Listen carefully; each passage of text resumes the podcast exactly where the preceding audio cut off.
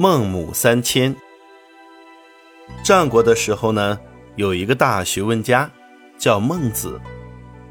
孟子小的时候啊，特别聪明，什么东西呢，一学就会。但是他也非常调皮，经常偷偷跑出去和周围的孩子一起玩耍。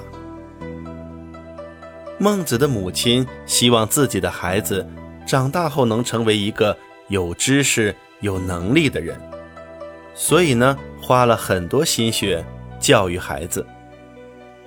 有一天，孟子又出去玩了，很晚还没有回来，母亲很着急，就出去找他。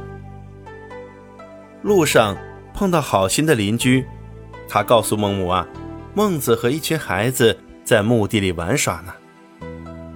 母亲来到附近的墓地，果然看到了孟子，他正和小伙伴们玩得开心呢。他们跪在墓地旁，学着大人跪拜、哭嚎的样子。原来他们在玩办理丧事的游戏。孟母看到这里，不禁皱起了眉头。他想。如果一直这样下去，孟子是不会有出息的。于是他果断地带着孟子搬家了。他们搬到了市集旁边，这下孟子确实不再玩办丧事的游戏了。但是市集旁边人多嘈杂，周边都是商人。不久，孟母就发现孟子竟然又学起了商人。做生意的样子，他一会儿鞠躬欢迎客人，一会儿招待客人，一会儿又和客人讨价还价，表演得像极了。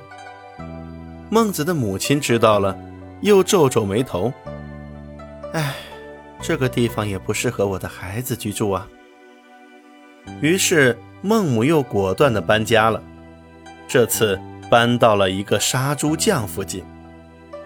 可是不久，孟母又发现孟子又学起了杀猪卖肉。孟母觉得这样可不行，于是啊，第三次搬家。这一次呢，他们搬到了学校附近。学校附近经常有很多有学问的人来来往往，孟子很快又交了很多新朋友。渐渐的。孟子开始变得守秩序、懂礼貌、喜欢读书了。孟子的母亲很满意的说：“哎，这才是我儿应该住的地方呀。”孟母三迁的故事呢，出自《三字经》，原文是：“昔孟母，择邻处。”孟母的教子案例告诉我们，环境对孩子的影响。是非常巨大的。